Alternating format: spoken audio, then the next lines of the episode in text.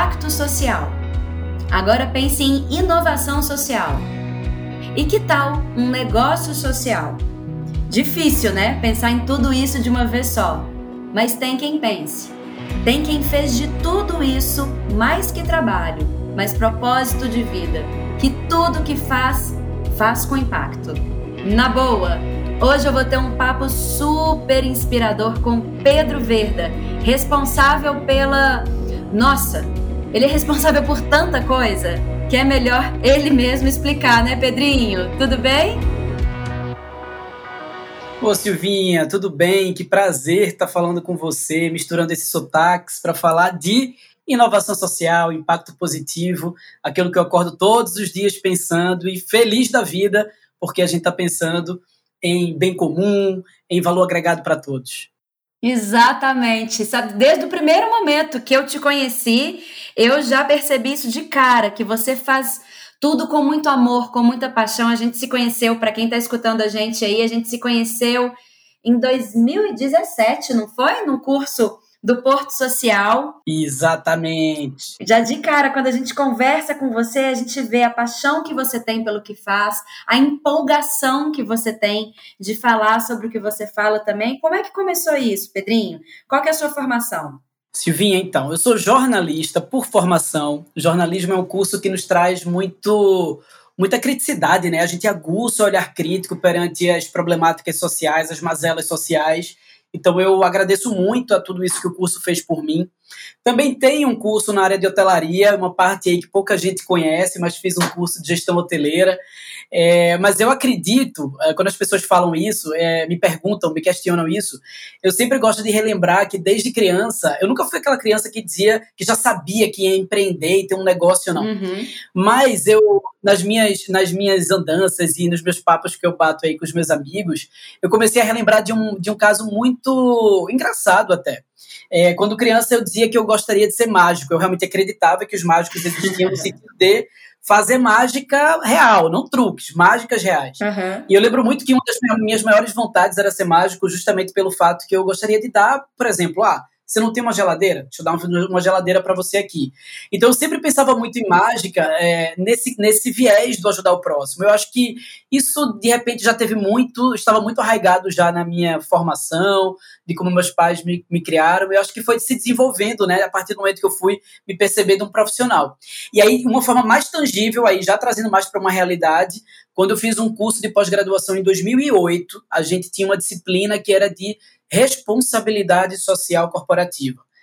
E aí foi nessa disciplina que eu olhei realmente no, no sentido mais profissional para tudo isso, dizendo, poxa, é isso que eu quero, sabe? Enquanto comunicador, enquanto pessoa que trabalha com comunicação, se eu tiver que trabalhar com marketing, deixa eu trabalhar com empresas para mostrar que a forma como eles se comunicam precisa ser mais humana, que as campanhas precisam pensar em equidade racial, de gênero. Então foi assim que eu comecei a me envolver até hoje ter a Verda que é um laboratório de inovação social que desenvolve soluções de impacto em diversas áreas, digamos assim. Né? A gente não só desenvolve projetos e programas de responsabilidade social corporativa, como também é, projetos para o primeiro setor, né, para o setor governamental, e também projetos educacionais, experiências educacionais, programas de incubação para empreendedores sociais, empreendedores das periferias do Brasil. Então, aí na Verda, com esse, com esse com esse conceito de laboratório, eu fico solto para criar junto à equipe várias soluções de impacto aí para o mundo. Ai, adorei. Ou seja, desde o início, desde o início você já já estava com essa, com essa mentalidade de que aquele formato ali das empresas, eu não sei se eu posso falar de antigamente, porque umas ainda insistem, né, em se Exato. manter ali, mas mudou muito, né? Mas que você Isso. percebeu que ali tinha espaço para fazer diferente, né? Agora, uma pergunta, é. antes que a gente continue esse papo, só para a gente deixar bem claro alguns conceitos. Quando a gente fala de inovação social, que, que, é isso? A gente está falando de quê? Então, eu sou daquele time que gosta de simplificar os conceitos, tá? Então, para mim, eu lido com a inovação social como você procurar, você buscar fazer algo novo que entregue impacto social coletivo. Então, a gente está pensando de que maneira eu posso fazer diferente né, para poder trazer uma inovação, algo novo e um impacto social positivo. Então, se eu estou falando de educação dentro de uma comunidade vulnerável, por exemplo, né, de que forma eu posso levar uma educação de melhor qualidade para dentro de uma comunidade. E aí, obviamente, que uma comunidade X, ela é diferente de uma comunidade Y. Então, a inovação ela vai acontecer de acordo muito com as características locais, territoriais e principalmente das pessoas. Legal, legal. Acho que você tocou num ponto super interessante. Nem só para a questão de negócios, de, de projetos, mas eu acho que sempre quando a gente quer ajudar alguém, seja até através de uma ação voluntária, né? Alguma coisa mais voltada talvez para o assistencialismo ou para o emergencial, primeira coisa, né, Pedro, é escutar, é entender a realidade daquele local que a gente vai trabalhar, para depois a gente chegar com soluções. O que muita gente ainda bate cabeça, né? Ainda chega muito com soluções prontas, né? Você sabe que para mim esse é o maior pecado que a gente continua cometendo enquanto sociedade, né? É, eu lido muito com é. empresas, como eu falei para vocês, com empresas setor privado, e é muito comum. Para mim é tão, para a gente é tão óbvio, né? Se a gente parar para pensar, como é que eu vou criar uma solução e não vou não vou trazer as pessoas envolvidas naquele contexto na hora de criar essa solução? Por que, que eu acho que eu tenho capacidade de pensar exatamente o que aquelas pessoas precisam se eu não estou escutando elas e principalmente se eu não estou trazendo elas para perto. Então, para mim, uhum. esse é o maior erro, o maior pecado que as empresas ainda cometem quando vão criar programas e projetos de responsabilidade social corporativa, e é justamente aí que mora talvez o grande trunfo da metodologia que a Venda utiliza, porque a, a gente nada mais faz do que o óbvio, eu costumo dizer isso. Apesar da gente trabalhar com inovação, mas ela é uma inovação pautada no óbvio. As pessoas ficam, mas como assim? Mas é porque é justamente isso. A gente trabalha com uma metodologia desenvolvida por nós é, que se baseia na inteligência coletiva. Então, se eu vou uh, fazer um programa, um projeto de responsabilidade social envolvendo uma comunidade X, eu preciso não só escutar essa comunidade, mas também trazê-la para o momento da criação. Então, isso também é algo bem que acontece muito. Às vezes, algumas empresas dão um passo né, a lei, conseguem realmente fazer, não, vamos fazer uma escuta, vamos perguntar para os líderes comunitários, para as pessoas daquela comunidade, né, mas depois pega essas informações como insumo, trazem para dentro da empresa e criam sozinhos. Então eu digo, não, uhum. gente, ainda precisava dar mais um passo. A criação tem que ser com a participação deles. A gente está vivendo uma, um, um momento que a gente precisa lutar por representatividade. Então, como é que você vai levar uma solução para uma comunidade se você não tem representantes daquela comunidade no momento da criação? Então, acho que não só a escuta, mas também o envolvimento dessas pessoas no processo de criação dessa solução. Com certeza. Agora, isso é a Verda, né? Que, que desenvolve esses projetos, essas soluções, que trabalha junto com empresas. E, e você falou também, né? De alguns projetos também em comunidades, envolvendo a área educacional também. E o Motirô? O que, é o Motirô Social? Vamos nessa. O Motirô nasceu em parceria com, com o Impacta Nordeste, que é uma iniciativa super bacana aqui no Nordeste. A gente sabe que é, é uma realidade no Brasil que, as, que os investimentos estejam muito centralizados no Sudeste, principalmente na capital econômica da América Latina, que é São Paulo. Então a gente sabe que quando a gente fala sobre inovação social, impacto social, tudo também está refém, digamos assim, desse legado de estar tá todos os investimentos, todas as atenções voltadas ali no, no, setor do Sudeste. Então, a gente precisa fazer um movimento de descentralizar isso e fazer com que esse país continental que a gente tenha receba a devida atenção no Norte, Nordeste, Centro-Oeste e mais regiões. Uhum. Então, o Impacta Nordeste é uma iniciativa que hoje está tá aqui no Rio Grande do Norte, em Natal, no Nordeste, né? Eu estou no Recife, eles em Natal. É, e Marcelo Santo, que é o fundador, me convidou, convidou a Verda, para a gente criar a primeira incubadora uh, ah, 100% digital para empreendedores sociais, que foi a Motirô. Isso aconteceu, obviamente, no comecinho da pandemia, e aquela ideia de dizer, poxa, como é que a gente vai continuar levando ensinamentos e nossas jornadas de formação para empreendedores nesse momento agora da pandemia? E foi quando a gente... Uh, criou a Motirô para ser essa plataforma é, para levar formação empreendedora para empreendedores sociais. Então, faz um ano, ano passado a gente rodou duas turmas, a última foi super especial, uma turma só para empreendedores das periferias do Nordeste. E a gente estimulou, né, ensinou práticas e conceitos, técnicas sobre gestão, comunicação, planejamento financeiro, planejamento estratégico, jurídico, né, contábil, e depois a gente dá um acompanhamento para esses negócios continuarem suas oportunidades. Seria isso uma incubadora? Uma incubadora, só que 100% digital. Na Motirô, a gente ah. realmente faz a formação acontecer 100% digital. O que é, nós sabemos, principalmente nós que trabalhamos com social, um grande desafio para uma realidade ainda não tão digital principalmente em áreas de vulnerabilidade aqui no Brasil, uhum. mas que a gente vai a partir de parcerias buscando fazer isso chegar para quem precisa. Você está completamente inserido nesse mundo aí dos negócios, de impacto. Então, a minha pergunta pode parecer um pouco óbvia, mas tem como a gente hoje pensar em negócio sem pensar em impacto? Empresas assim hoje, é, elas, elas, elas vão sobreviver ou os dias estão contados? O que, que você acha? Silvinha, você pegou num ponto que eu adoro falar sobre isso. Né? A gente trabalha com empreendedorismo social. Se a gente for para o conceito né, original do empreendedorismo social, a gente vai, obviamente, entender que são empreendimentos que conseguem uh, lutar, né, buscar lucro equilibrando com propósito. Então aquela coisa, lucro mais propósito, né? Eu vou, eu não vou só vender sapatos para obter lucro. Não, eu vou abraçar uma causa para levar é, é, a, a calçados para, de repente, pessoas que não têm acesso a isso e, consequentemente, vou conseguir também comercializar meus produtos e é, gerar meu faturamento e, consequentemente, minha lucratividade. Uhum. Só que, só que esse é o conceito base do empreendedorismo social e muitas pessoas encaram o empreendedorismo social como segmento do empreendedorismo. Ah, é uma possibilidade do empreendedorismo.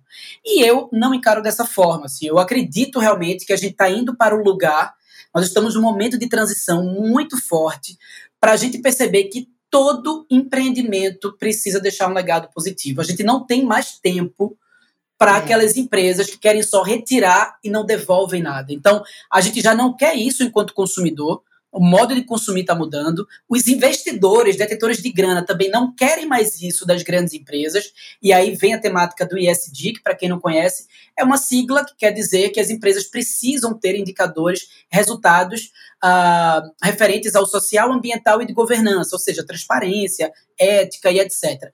Então, tudo isso hoje está acontecendo, né? Esse rebuliço social está acontecendo, porque justamente a gente não pode separar uma coisa da outra, a gente não pode encarar o impacto positivo como uma possibilidade das empresas. Né? Os negócios, as empresas, elas precisam pensar no, no que eles vão deixar de legado para o mundo, sabe? Então, respondendo a tua pergunta, depois de tudo isso que eu falei, eu, tô com você. Assim, para mim, a gente não pode mais pensar em empreender sem pensar em impacto social positivo.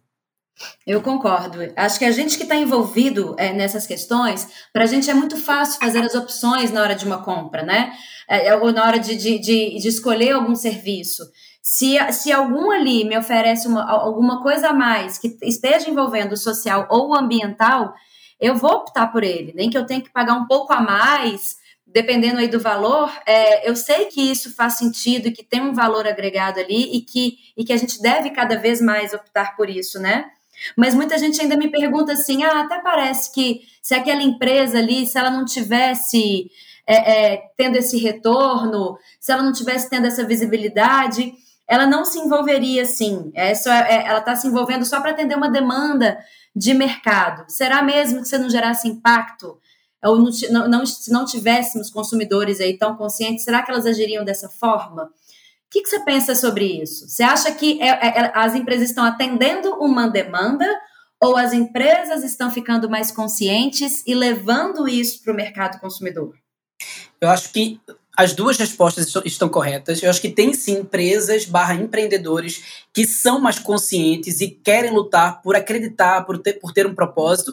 E tem as empresas que vão querer também entrar nessa para poder suprir uma necessidade aí de mercado. Mas eu acho que o mais interessante uh, sobre isso tudo é a gente começar a pensar que consumo, consumo, ele é resultado de como a gente existe enquanto sociedade. A gente está num momento de transformação social muito forte. Né? Então, momentos como agora da pandemia mostram isso. Então, essa, essa busca por uma melhor educação social, digamos assim, para que a gente entenda como é que a gente pode ser menos preconceituoso, como é que a gente pode lutar por equidade é, racial, enfim, de gênero. Eu acho que tudo isso faz parte de como a gente está se modelando enquanto sociedade e que bom, gostaria até que fosse mais rápido ainda esse é. processo. É.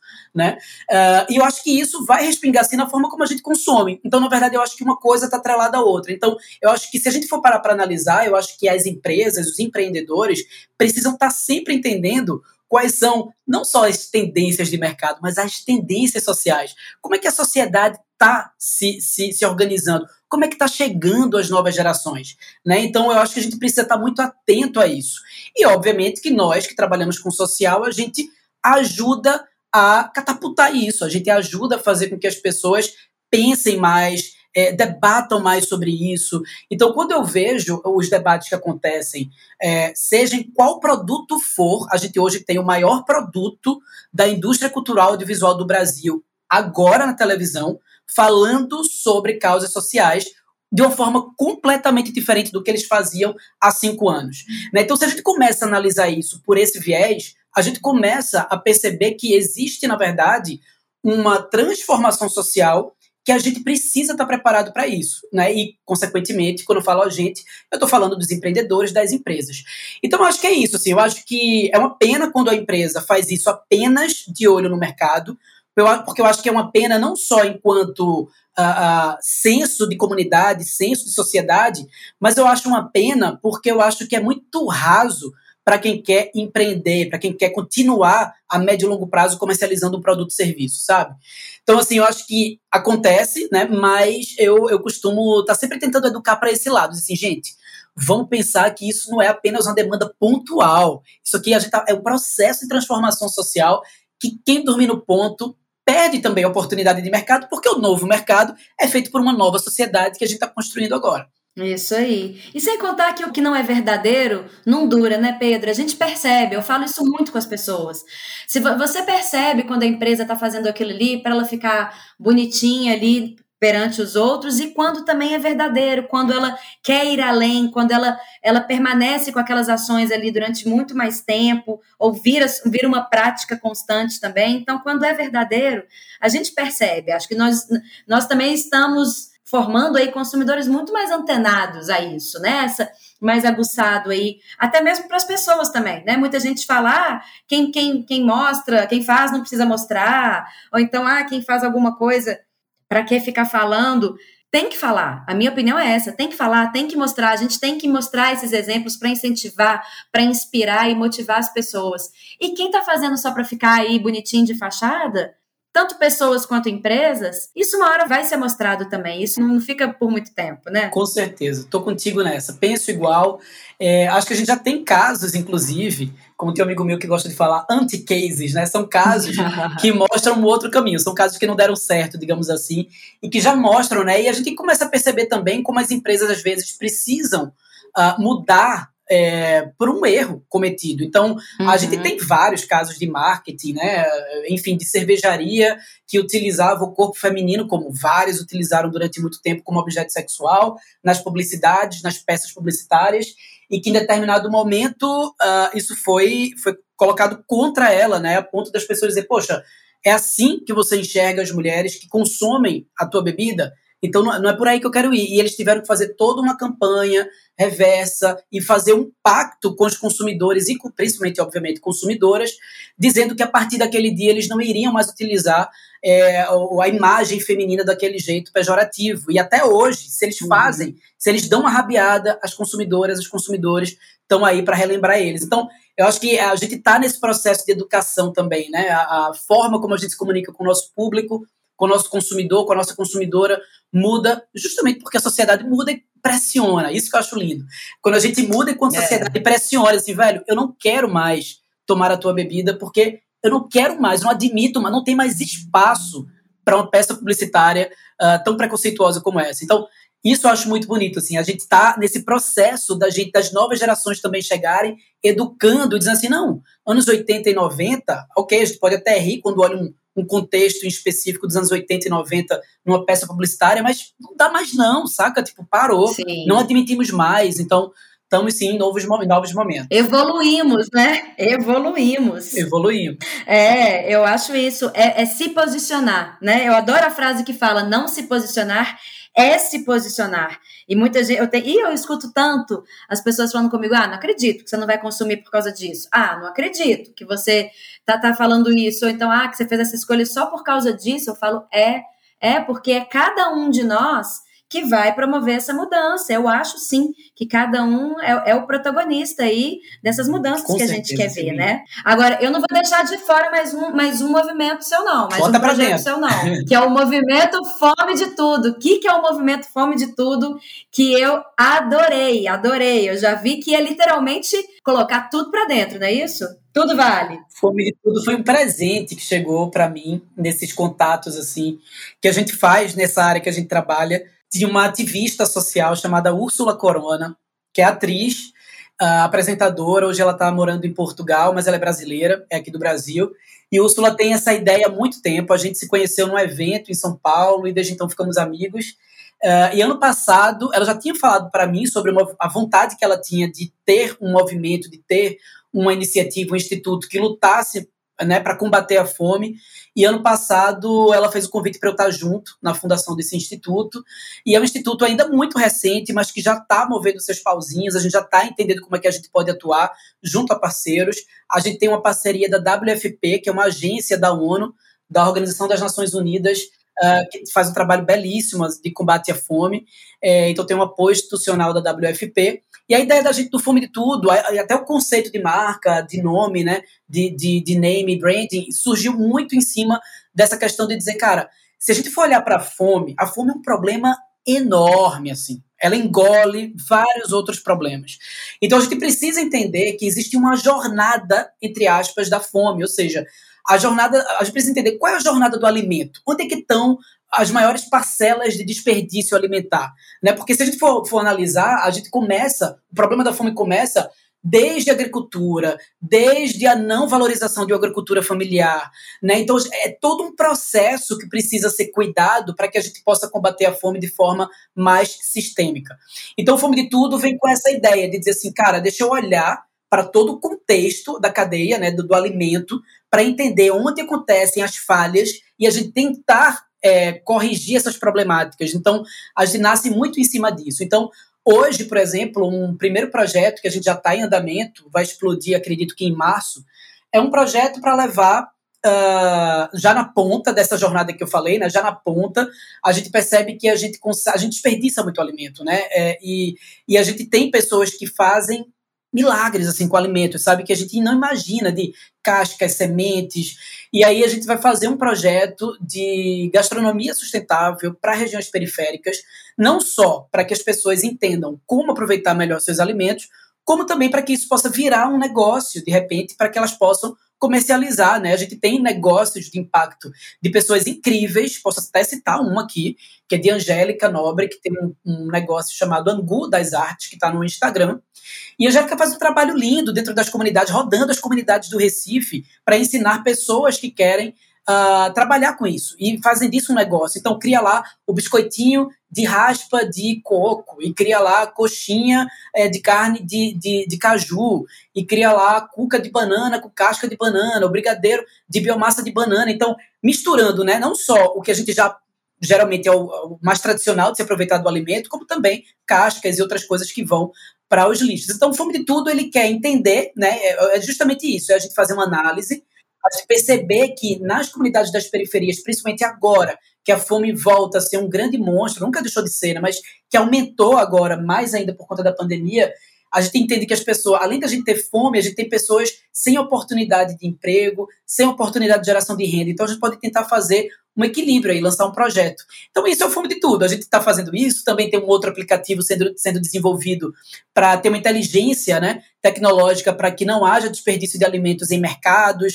né, não só grandes mercados, que muitas vezes já conseguem ter um controle melhor, mas pequenos mercados de bairro também, para que eles possam fazer um manejo melhor dos seus, dos seus alimentos e não, não deixar com que é, vença, né, passe da validade isso tenha que ir para o lixo. Então, são várias iniciativas que vão surgir. É como se fosse um action tank aí. A gente está pensando sempre em soluções aí para as problemáticas que estão dentro dessa cadeia aí da fome. Eu adorei esse projeto, eu adoro esse tema também, porque a fome, ela não é a falta de comida, ela é a falta de distribuição, né? É, é, a, é o saber exatamente aonde que está a questão, porque definitivamente não é escassez. A gente tem aqui em Belo Horizonte um projeto muito legal, que é o Prodal, que eles, eles estão dentro do Ceasa, então eles pegam aquela cenoura que nasceu pequenininha, Sim. aquele tomate que está um pouquinho rachado, aquela, aquela maçã que está só um pouquinho é, é, é, estragadinha ali ou machucadinha ali na ponta, que não é comercialmente interessante, e eles reaproveitam tudo, tudo, e eles envolvem projetos sociais também nisso. É interessantíssimo, eu adoro, adoro esse tema. E sabe que aqui nesse podcast também tem um papo com a Regina, que é responsável pelo Favela Orgânica. Ah, incrível! Você já conhece ela? Conheço o, o Favela Orgânica, mas não conheço ela, tá? Já fica a missão de você conectar a gente. Por favor, eu vou adorar conectar vocês, porque ela faz isso também. Ela reaproveita os alimentos e ela ensina o que, que pode ser feito para não jogar fora e para as pessoas também começarem a fazer daquilo um negócio. Vale escutar esse podcast, mas fica aqui o meu compromisso de fazer essa conexão entre vocês, viu? Fechadíssimo. Que, aliás, seria a minha próxima pergunta. Pelo meu papo com você, você trabalha muito com uma tendência que eu tenho visto cada vez mais aí é, acontecer no mercado, que são as parcerias, que são os collabs, não é? Sim, total. E isso funciona muito, né, Pedrinho? Poxa, eu super acredito. Eu acho que a gente está nesse, nesse momento, sabe, sabe é, Silvinha? Colaboração, fazer os collabs, né, saber onde a gente se bate. Eu acho que durante muito tempo o mercado foi perseguido, ainda é, vamos ser, ser honestos, ainda é uhum. muito dessa forma, principalmente o mercado ferrenho, digamos assim. É, mas a gente é muito perseguido por essa coisa da concorrência, né, de não vou mostrar o que eu estou fazendo para ninguém fazer igual, não vou contar. E isso, para mim, enfraquece muito a gente enquanto rede, enquanto sociedade. Então, é, a gente, principalmente, a gente que trabalha com social, trazer essa, esse pensamento, para mim, já ultrapassado para o ecossistema da gente é um erro grotesco. Assim. Então, eu estou sempre querendo descobrir pessoas, negócios que fazem e que fazem melhor que eu, para que eu possa fazer algo junto. Eu acho que a, a, a, ninguém vai, vai, é, vai ter toda expertise, conhecimento técnico nunca sobre os assuntos. Então, para é. mim, a, a soma ela é muito necessária para a gente conseguir combater esses monstros tão grandes que a gente tem. Então, assim, a Motirô foi dessa forma, como eu falei para vocês, a gente fez a parceria com o Impacta Nordeste. O próprio Fome de Tudo é algo que a gente está fazendo junto à WFP por iniciativa de Úrsula Corona, que é ativista social. Então, assim, a gente está sempre pensando em fazer isso.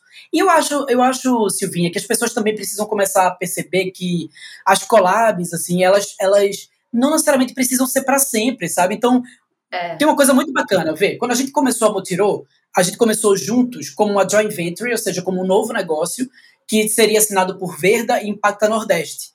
Mas depois de um ano trabalhando, a gente percebe que essa plataforma da Motirô, ela, tá, ela, ela é muito necessária para chegar, para o Impacto Nordeste chegar no objetivo dele. E a gente já está mudando a forma que a gente vai atuar. Não é que a Verda vai sair da Motirô, não. A gente está junto desde o começo. A gente quer estar tá, tá dentro, a gente vai estar tá fazendo as aulas.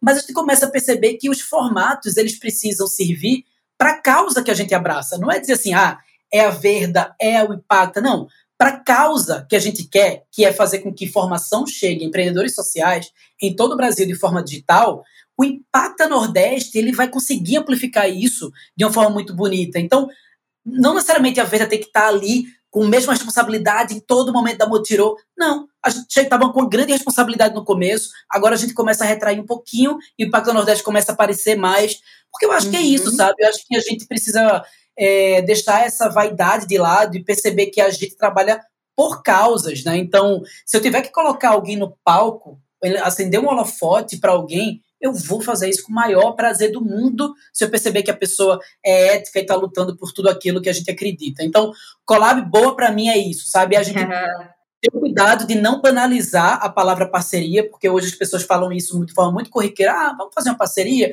Quando você vai analisar, nem sempre a parceria é realmente algo bom para os dois lados. Então, assim, é. já, não, vamos jogar real, coloca na mesa. Qual é teu interesse com isso? Por que, que isso vai fortalecer a Verda? Por que, que isso vai fortalecer o impacto da Nordeste? Pô, que massa! A gente tá vendo que é um movimento de ganha-ganha. Vamos fazer junto? Vamos fazer junto, sabe? Então, collab para mim é assim, com transparência e sempre pensando, primeiro de tudo, na causa. Assim. Mas eu super defendo, colaboração é uma palavra de ordem dentro da Verda. A forma, a metodologia que a gente usa para criar projetos é uma metodologia que pede colaboração, né? A gente trabalha com inteligência coletiva, então a gente coloca 36 pessoas estratégicas para criar um projeto, né? A gente não, não cria só com duas ou três ou só com a empresa, não. É colocar Dona Maria, que é moradora há 30 anos da comunidade, o líder comunitário, a gestora da ONG, uma assistente social, depois pega uma pessoa da empresa, é, do setor jurídico, uma pessoa da empresa né, que está ali na fábrica, uma pessoa da empresa. Junta essa galera, gente. A diferença é a maior riqueza que a gente tem. Sabe? Então, é, assim, se a gente é. por, por esse caminho, por esse viés, a gente percebe que é muito, é muito mais rico um trabalho que é feito com várias experiências. Imagina eu juntar a tua experiência, que inclusive eu conheço um bocado aí dessa experiência social, com a minha, Silvinha. Já são duas experiências diferentes, dois repertórios diferentes. Então, a gente vai ganhando à medida que a gente vai colaborando, né? Delícia, acredito muito nisso, é muito, muito. Nossa. Ai, Pedrinho, eu quero trabalhar mais com você. Eu quero mais. Precisamos. Eu vou receber isso como um convite. Precisamos muito. Você é muita inspiração. Por isso que eu falei isso desde o início, que ia ser demais esse papo. Me conta, quem está começando um negócio agora? Vamos lá. Ah, Quais vamos três diquinhas aí que você daria para quem está começando? Quer empreender? Beleza, mas vamos empreender com impacto. Quais seriam umas três dicas aí? Olha, é, Silvinha, é, tem alguns, algumas, alguns, algumas palavrinhas, como eu falei, de colaboração, tem algumas outras palavrinhas que a gente usa sempre dentro da Verda, mas tem uma, assim, chamada conexão. A gente, a gente chama dentro da Verda de 5, 6. Né? É, consciência, conexão, colaboração, criatividade. E aí a conexão para mim é super, super importante. Dentre várias, obviamente que a gente tem a parte mais mais, mais dentro, digamos assim. Né? Então, por uhum. exemplo, é óbvio que quem quer começar a empreender precisa é, entender é, como é que você vai gerenciar aquilo, precisa saber fazer um planejamento, um plano de ação, né? Então, é, saber como, como, manejar, né? Como, como, como lidar com o dinheiro, estratégia de venda. Então, ok, são aquelas dicas mais tradicionais, digamos assim, para quem quer empreender. Uhum. Mas tem uma que eu acho que às vezes as pessoas, que está na cara assim das pessoas e que as pessoas não aproveitam bem, que é o relacionamento. Para mim hoje, relacionamento é o maior ativo de qualquer negócio que existe. É, a gente está vivendo nesse momento, inclusive por acreditar muito em colaboração, né? Como eu falei agora há pouco. É. É, relacionamento para mim, ele é ele é o motivo pelo qual a Verda consegue fechar os negócios da Verda, sabe? Porque é, a prospecção da Verda, por exemplo, se você for perguntar para mim, Pedrinho, como é que vocês estão lá? Ceará, Minas Gerais, Pernambuco, Rio Grande do Norte, São Paulo, Manaus, né, Amazônia. Porque como é que vocês estão conseguindo chegar a tantos locais? Eu digo, velho, é relacionamento, obviamente, pautado por um trabalho de consistência. Mas uhum. se, eu, se eu pego, é um exercício que eu sempre faço com as pessoas que passam pelas jornadas da vida. Se você pega é, um, um, papel em branco, uma folha em branco e uma caneta, e você, primeiro de tudo, tem, tem uma consciência de que a nossa sociedade ela é composta por primeiro, segundo e terceiro setor. Primeiro setor, o setor governamental, segundo setor, o setor privado, né, das empresas que maximizam, querem maximizar lucro, digamos assim, e o terceiro setor, o setor social aí das OS6, organizações da sociedade civil, onde estão as fundações, institutos, etc. Se você parar para analisar, para a gente fazer transformação social, a gente precisa se relacionar com todos os setores. As soluções elas precisam ser intersetoriais. Obviamente que algumas vai ter um peso maior do setor privado, outras um peso maior do setor público. Tem empresas, negócios que têm como cliente apenas o setor público, mas mesmo quando você tem como cliente uma esfera da sociedade, você precisa se relacionar com a outra, porque está conectado. Né? Então, eu acho que, primeiro de tudo, é, nessa folha em branco, é colocar primeiro setor, segundo setor, terceiro setor. Separa aí umas caixinhas uhum. e faz um exercício de quais são os contatos estratégicos que eu tenho no meu celular, na minha agenda de contatos do primeiro setor. Ah, eu fui uma vez fazer uma palestra numa escola e conheci uma pessoa que trabalhava na Secretaria de Meio Ambiente. Tá, isso é bacana, é estratégico para você? Coloca na tua lista. E você vai olhando a tua lista telefônica colocando cinco nomes do primeiro setor, cinco nomes do segundo setor, cinco nomes do terceiro setor. E a partir daí você começa a analisar o que, que eu posso conseguir com essa pessoa, né? De forma ética, de forma, né, obviamente, sem. Então, o que, que eu posso conseguir? Poxa, eu podia falar com, secretar, com, esse, com essa pessoa para chegar na Secretaria de Meio Ambiente e tentar fazer um projeto de educação ambiental nas escolas. Talvez isso não seja algo possível, talvez a secretaria nem tenha grana, mas a secretaria tem contato com as escolas públicas de todo toda a cidade ou de todo o estado, dependendo aí da esfera governamental que você está falando. Um vai puxando o outro, né? É, e, e aí quando você faz esse mapa, e você faz o mapa, até depois o mapa de calor, sabendo quem são as pessoas mais próximas, que você tem mais abertura, velho, é batata. Toda vez que eu faço esse exercício, eu vou numa aula, faço exercício. Quando eu volto na outra, o pessoal, ai, Pedro, marquei uma live com fulano, nunca pensei que ele ia topar. Ou então, ai, Pedro, consegui apresentar o meu negócio para a Secretaria X. A gente precisa saber ativar melhor os nossos relacionamentos, porque é isso, a sociedade ela é toda conectada, né? E eu acho que às vezes o empreendedor e a empreendedora peca muito querendo apresentar aquilo que, que é o perfeito, ou acha que não está ainda na hora. Gente, ok, vamos é, ter responsabilidade é. na hora de apresentar algo para alguém, para não queimar cartucho, ok. Mas, gente, calma, apresenta, senta, tenta, fala, sabe? Então, eu acho que, para mim, hoje, o que eu tenho mais falado para eles, gente, primeiro, saiba formatar uma rede, segundo, saiba aproveitar da melhor forma, de forma ética, a rede, sabe? Porque é isso que vai fazer uhum. com que a gente consiga propagar o nosso impacto, sabe? Então, relacionamento estaria aí entre, no top one, digamos assim, das dicas. Com certeza, concordo também. É, até, o negócio é começar né? Com quem está do lado, com quem está ali, que a gente tem um alcance, porque é de. Antes falavam que a gente precisava de seis pessoas para chegar a qualquer um na, que a gente quisesse. Já viu essa teoria? Já. hoje, hoje com, esse, com essa rede social, eu acho que a gente precisa de um toque, né? É, isso aí. A gente precisa só que a gente chegue a quem a gente quiser, a gente manda mensagem, né? E, e já está ali à nossa disposição. O negócio é começar, né? Total, Silvinha, total. Sou desses aí, hein? Exatamente. E, e para quem, me conta uma coisa, e para quem já tem um negócio, mas ele ainda não causa impacto, aonde que a pessoa tem que se ligar? Aonde que ela tem que falar assim, peraí, Posso fazer diferente. Vou começar por onde? Olha, eu acho muito bacana você construir o propósito do teu negócio, sabe? Você faz, ah, Pedro, tá, mas construir como? É, é, é necessária uma reflexão. Inclusive, tem um curso na Verda que a gente faz de construção de propósito, que é super bacana, que é a minha sócia que, que faz a facilitação desse curso, Ludmila Valença. E eu acho que é isso, assim, quando a gente vai construir propósito, a gente precisa entender, né, qual é o legado que a gente quer deixar, né? É, o que é que está elencado. Então, por exemplo, uma dica básica, vai, para facilitar. Se você hoje pega os 17 objetivos, né, de desenvolvimento sustentável da ONU, os 17 ODS, que aí para quem não conhece, uhum. podem colocar aí uh, no Google 17 ODS, vai aparecer uma figurinha colorida com 17 cards ali, falando sobre várias temáticas do social. Equidade de gênero, erradicar fome. Então, são 17 objetivos colocados pela ONU em 2015 para que até 2030 as, todas as nações que fazem parte da ONU tentem buscar esses objetivos para a gente minimizar de forma muito brusca as problemáticas sociais. Se você começa a olhar os objetivos, porque termina aqui essa figura, esse, esse, esse mapa, digamos assim, de problemáticas, de desafios sociais, termina sendo um início para você dizer, poxa, quais são os ODS que meu negócio cola junto, que poderia estar junto. Uhum. Então, não é porque você pode ter um negócio de moda que de repente pode estar muito colado na questão ambiental, por conta talvez da forma como você lida com a sua matéria-prima e etc. Mas de repente pode ser um negócio de moda que trabalhe com ressocialização de pessoas que vieram do sistema prisional, como eu conheço alguns. Então já é uma outra pegada. Então, eu acho que vale muito a gente ter uma leitura né, de que tipo de causa o nosso negócio tem uh, como característica para abraçar.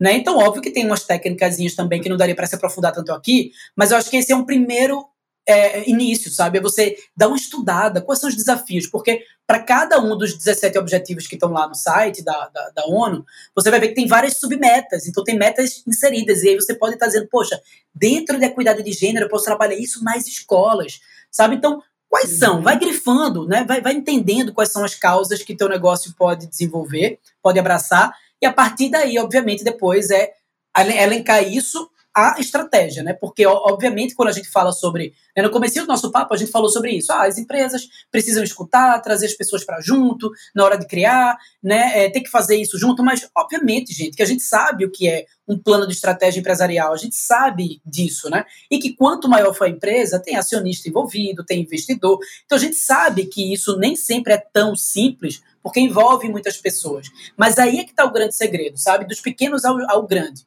é, é, a gente, é a gente perceber que quais são as causas e uhum. entrelaçar essas causas com a estratégia corporativa da empresa, sabe? E sempre pensando, Poxa, como é que eu posso minimizar os impactos negativos que eu causo?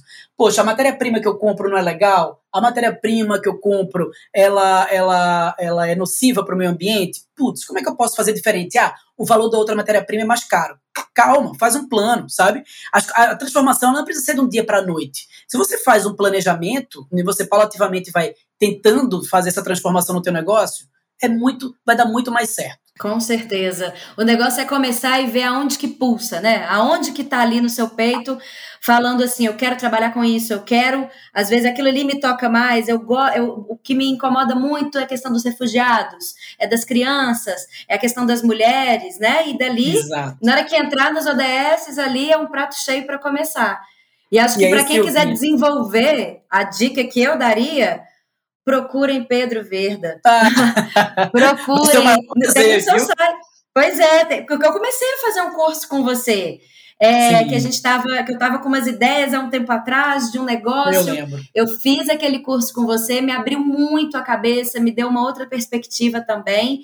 E tem essa possibilidade, não é? Quem tem aí, quem quer começar a empreender ou já tem um negócio, a Verda também dá esse suporte, né? Para todos esses, esses, esses dois pontos aí, não é? Onde que total, te encontra? Silvinha. É, total. E vocês podem encontrar no arroba pedro.verda no Instagram, que é o meu pessoal mesmo, mas pode mandar direct, é super tranquilo, eu respondo sempre que eu consigo. E tem o da Verda, porque vocês começam a conhecer mais também do trabalho da Verda, que é o arroba Somos Verda. Fora isso, tem o nosso site, somosverda.com.br. Né? E aí vocês podem, lá tem um caixinha que vocês podem mandar e-mail direto pra gente também. Então, a partir daí vocês acham a gente. Fora LinkedIn e tudo isso. Como é o nome mais diferente, né? Verda, você colocar no Google Verda Impacto Positivo, provavelmente vai aparecer os nossos meios de comunicação. E aí, Silvinha, eu sei que tá Com bem no certeza. finzinho. Mas aí eu queria só fazer uma, uma, uma fala ainda sobre essa questão né, dos negócios de impacto, porque quando a gente fala sobre isso, responsabilidade social corporativa, negócio social, negócio de impacto, OSC, ONG, voluntariado. Então, são vários conceitos que estão dentro do ecossistema de impacto, e muitas pessoas saem das conversas dizendo assim, pô, mas do que é o quê, sabe? É uma empresa é. que tem responsabilidade social, ela é um negócio de impacto? Então, há muito essa dúvida.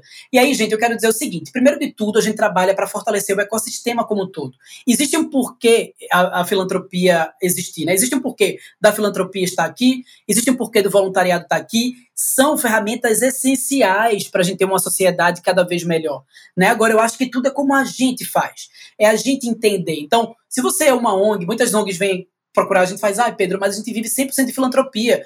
Gente, calma, calma, porque parece que de uma hora para outra virou errado viver de filantropia. Não, não está errado. Sabe agora, pensa direitinho se para a estratégia da, da organização médio e longo prazo, a filantropia, vocês têm um plano de filantropia? Vocês têm uma, uma rede que realmente sustenta? Como é que é isso? Qual é a perda de vocês em seis meses, um ano? Qual é a variação de. de né? Então, conhece melhor isso, sabe? E, e, uhum. e aí eu acho que é isso, assim, eu, eu gosto muito sempre de dizer, gente, a filantropia está aí e que bom, o voluntariado está aí e que bom. O próprio assistencialismo, que tem sim muitas, uh, que pode causar, né, ou pode causar outras problemáticas, mas ele é também necessário. Agora, Assim como, obviamente, negócios de impacto, que eu super defendo, né, que são esses negócios que operam numa lógica de mercado, comercializando produto e serviço, mas sempre com o objetivo principal de ajudar uma causa social. E tem as empresas com responsabilidade social corporativa, que não é a mesma coisa. E que são aquelas empresas que, ok, eu estou aqui para vender sapato e, ok, ter meu faturamento e meu lucro. Só que, em paralelo, uhum. tem um programa de responsabilidade social junto à comunidade do entorno, para, enfim, para enfrentar a violência contra a mulher e tal, tal, tal. Então, tudo isso está dentro dessa caixa do, do, do, ecossistema de impacto e todos eles são válidos.